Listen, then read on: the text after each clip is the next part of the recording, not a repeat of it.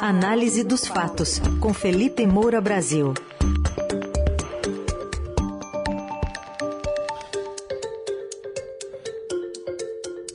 Hoje em destaque o orçamento secreto, revelado no ano passado pelo Estadão como moeda de troca, e uma discussão se ele deve ou não ser impositivo, obrigatório. Oi, Felipe, bom dia.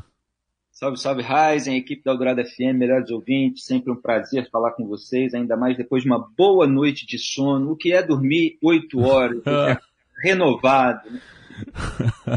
É ótimo, hein? Tava, tô precisando também, então, dessas oito horas. Ô, ô, Felipe, essa notícia de que Rodrigo Pacheco, presidente do Senado, retira a impositividade do orçamento secreto é o próprio reconhecimento de que ele existe? Ah, sem dúvida. Eles estão tirando o bode na sala para contar aí com a trans, transigência brasileira e preservar todo o resto. Acontece que você tem uma outra ala do Centrão que quer o projeto, a proposta de lei de diretrizes orçamentárias com bode e tudo ela quer é, a pior é, coisa possível ali para o orçamento público. Mas vamos por partes, porque é preciso tratar das questões de moralidade pública, de questões morais, mas no Brasil, principalmente ali em Brasília, as imoralidades atuam justamente é, sob esses tecnicismos. Então a gente precisa entender a parte técnica para avaliar o que, que eles estão fazendo de errado moralmente. O senador Marcos Duval é o relator da proposta de Lei de Diretrizes Orçamentárias, LDO, de 2023.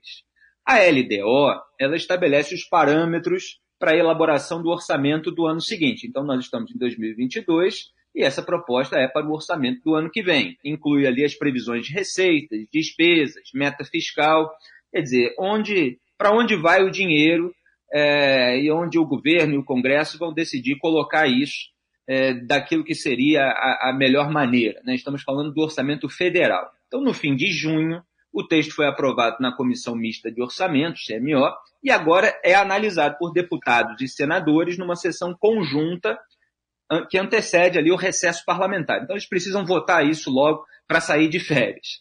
E aí não houve acordo ontem, então o presidente do Senado, Rodrigo Pacheco, suspendeu a sessão no Congresso, em que seria votada a proposta, e, de acordo com ele, vai ter uma nova reunião de líderes para discutir esse tema, é, a ser realizada na manhã de hoje, terça-feira, antes da retomada da sessão, prevista, portanto, para hoje também, deve aí se prolongar pela tarde. Então vamos explicar o que, aconteceu exatamente. O relatório da LDO é de autoria do senador Marcos Duval e estabelecia que as emendas de relator, que são essas chamadas de orçamento secreto, seriam impositivas. O que, que isso significa? Que elas deveriam ser obrigatoriamente pagas pelo governo. É, Para 2022, esse ano em que a gente está, foi decidido na proposta da LDO é, feita no ano passado que seriam gastos torrados, né, 16 bilhões e meio de reais. Agora até a parte técnica ali do Congresso está com uma previsão para 2023 de 19 bilhões de reais. Então, estabelecia que essas emendas, que esse, é esse dinheiro liberado para parlamentares, vamos falar o português bem claro, seriam impositivos, seriam obrigatórios, tinha que ser liberado. É, isso estava previsto nesse relatório. Mas aí o Marcos Duval suprimiu o artigo que previa isso, que é o 81A, e tornava, repito, essas emendas de relator obrigatórias. E esse recuo aconteceu justamente depois de que o Estadão divulgou a entrevista na qual o Marcos Duval, senador, admitiu ter recebido 50 milhões de reais em emendas do orçamento secreto por ter apoiado a campanha do Rodrigo Pacheco à presidência do Senado em fevereiro de 2021. Depois ele tentou explicar que foi um mal entendido. Obviamente, ele ouviu o diabo ali dos demais senadores, porque ele acabou admitindo tudo aquilo que a gente falava, mas era um senador confessando que recebia dinheiro do orçamento federal em troca de apoio político. Até o Estadão é, Broadcast publicou hoje que apurou que esse anúncio do recuo do Marcos Duval foi motivado pela pressão do próprio Rodrigo Pacheco, que ficou irritado com aquelas declarações. É, então, Vamos ouvir a primeira sonora, que é justamente o Pacheco anunciando que essas emendas não serão impositivas, tentando tirar o bode na sala. Vamos lá.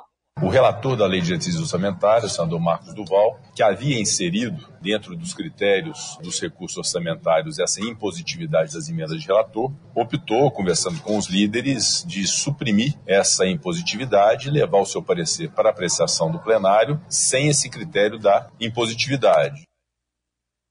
Aí, a voz sempre muito institucional do Rodrigo Pacheco, veja, é, preferimos retirar isso, etc. É como se todo o resto fosse lindo e maravilhoso. Na verdade, eles querem preservar aquilo que deveria ser extinto, que é o orçamento secreto. Vamos lembrar que já existem as emendas individuais, quer dizer, cada parlamentar pega ali 15 milhões de reais para investir no seu reduto eleitoral, as emendas de bancada, que é uma outra verba é, para um grupo de parlamentares é, divididos ali por estado, por região, e eles criaram essa terceira verba, que é o orçamento secreto, que são as emendas de relator.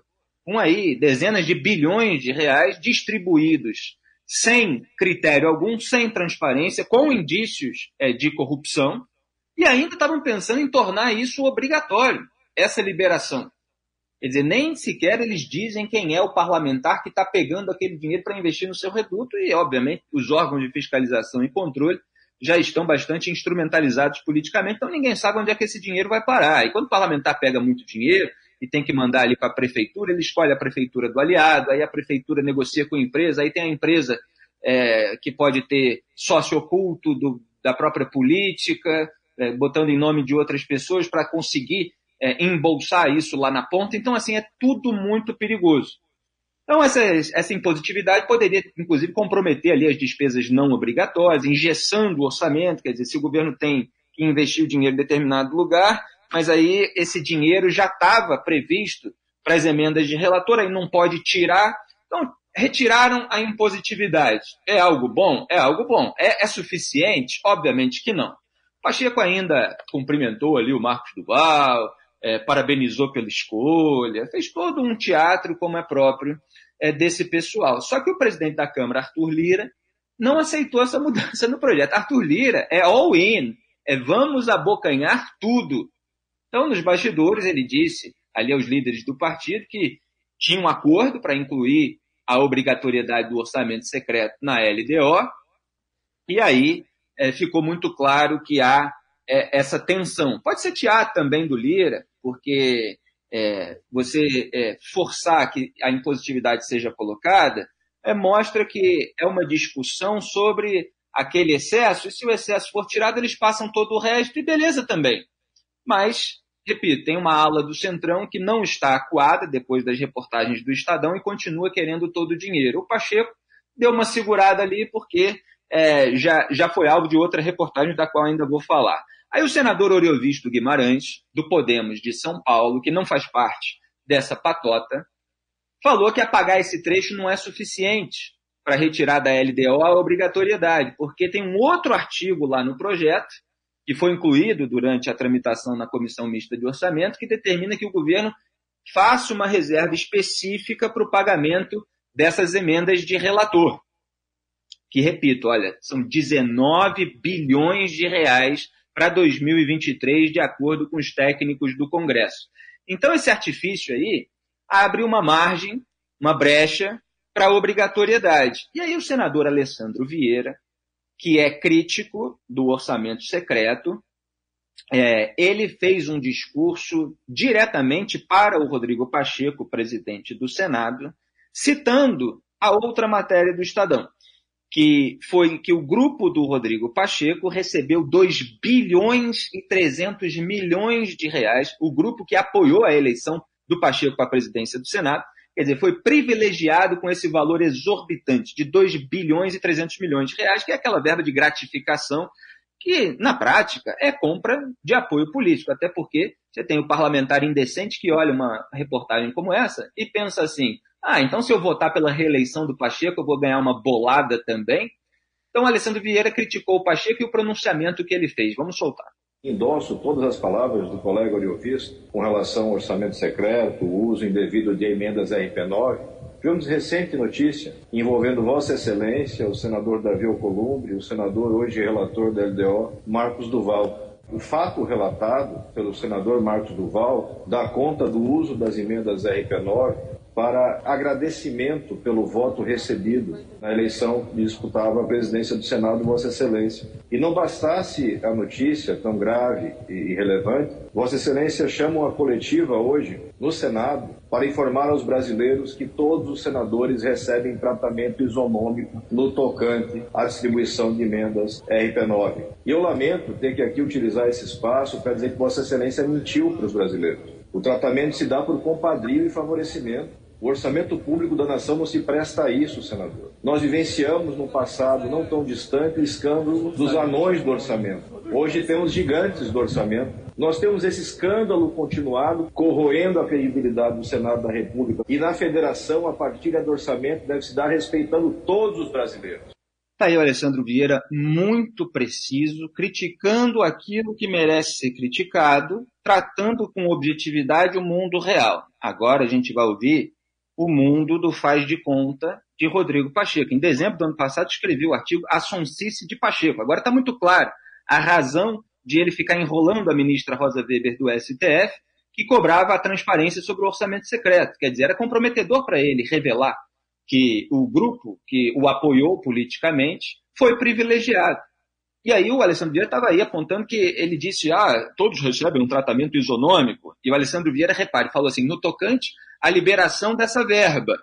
E, na verdade, está sendo liberada à base de compadrio, são os gigantes do orçamento. Olha a saída que o Rodrigo Pacheco vai arrumar. Ele vai, ele não, ele vai omitir que é no tocante à liberação das verbas. Ele vai falar que o tratamento isonômico é o diálogo com todos os parlamentares. Vamos soltar mais uma vez a voz institucional que camufla as imoralidades. Eu gostaria, com todo respeito a Vossa Excelência, meu colega no Senado Federal, afirmar que a coletiva que dei instantes para os jornalistas foi no sentido de demonstrar que esta presidência do Senado Federal tem um trato equilibrado, isonômico e igual em relação aos senadores. Isso é verdade, senador Alessandro Vieira, e eu creio que Vossa Excelência é testemunha disso, do meu trato sempre isonômico, independente de alguém que tenha me apoiado ou não me apoiado na presidência do Senado. Aqui está um exemplo, o senador Marcelo Castro, que é o relator geral do orçamento desse ano, que não me apoiou para a presidência do Senado. Nem por isso nós deixamos de ter uma relação de convivência, de modo que é isso que eu quis dizer que não há um tratamento diferenciado. O episódio do senador Marcos Duval foi por ele próprio esclarecido, dizendo muito claramente que não há nenhum tipo de troca ou de benesse de senadores em relação ao orçamento das emendas de relator. Na verdade, o que nós definitivamente não podemos fazer e aceitar é que se criminalize a atividade política.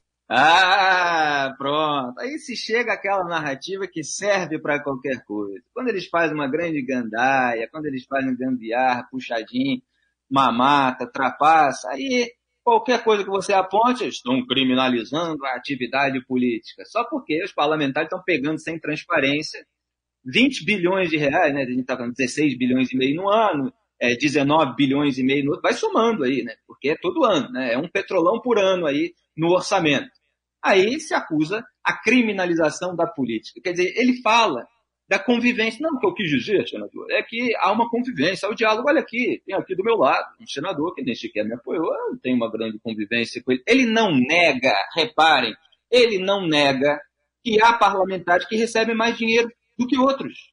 E eles recebem mais dinheiro do que outros justamente porque eles apoiam a cúpula da Casa Legislativa ou o governo federal. E isso é completamente absurdo, que haja essa verba extra reservada e que dentro desse, dessa imoralidade ainda haja outras, que é a compra de votos e que é a absoluta falta de transparência sobre todos esses mecanismos. Então, é muita sonsice aquilo a que a gente está assistindo. E o senador Alessandro Vieira ficou de entrar com uma representação no Conselho de Ética por quebra de decoro parlamentar, vamos ver se ele vai levar isso adiante, do Rodrigo Pacheco, do Davi Alcolumbre, que foi quem intermediou é, essa gratificação é, para o grupo que apoiou o Pacheco, é, no caso do Marcos Duval, é, e, e, vamos ver se, ele, se o Conselho de Ética vai fazer alguma coisa. Mas sabe como é que é, né? O Conselho de Ética nem chegou a funcionar nessa legislatura e nem sequer puniu aquele senador Chico Rodrigues encontrado com dinheiro na cueca. Então é essa ética, entre aspas, que a gente vê em Brasília. Muito bem, e com esse momento sonsice, a gente encerra hoje a coluna do Felipe Moura Brasil que daqui a pouco estará no nosso site, o radioeldorado.com.br, nas plataformas de áudio. Felipe, obrigado. Até amanhã. Muito obrigado a todos. E aqui a gente respeita a inteligência dos brasileiros, que vem sendo insultada por essa gente que se faz de sons. Até amanhã. Tchau.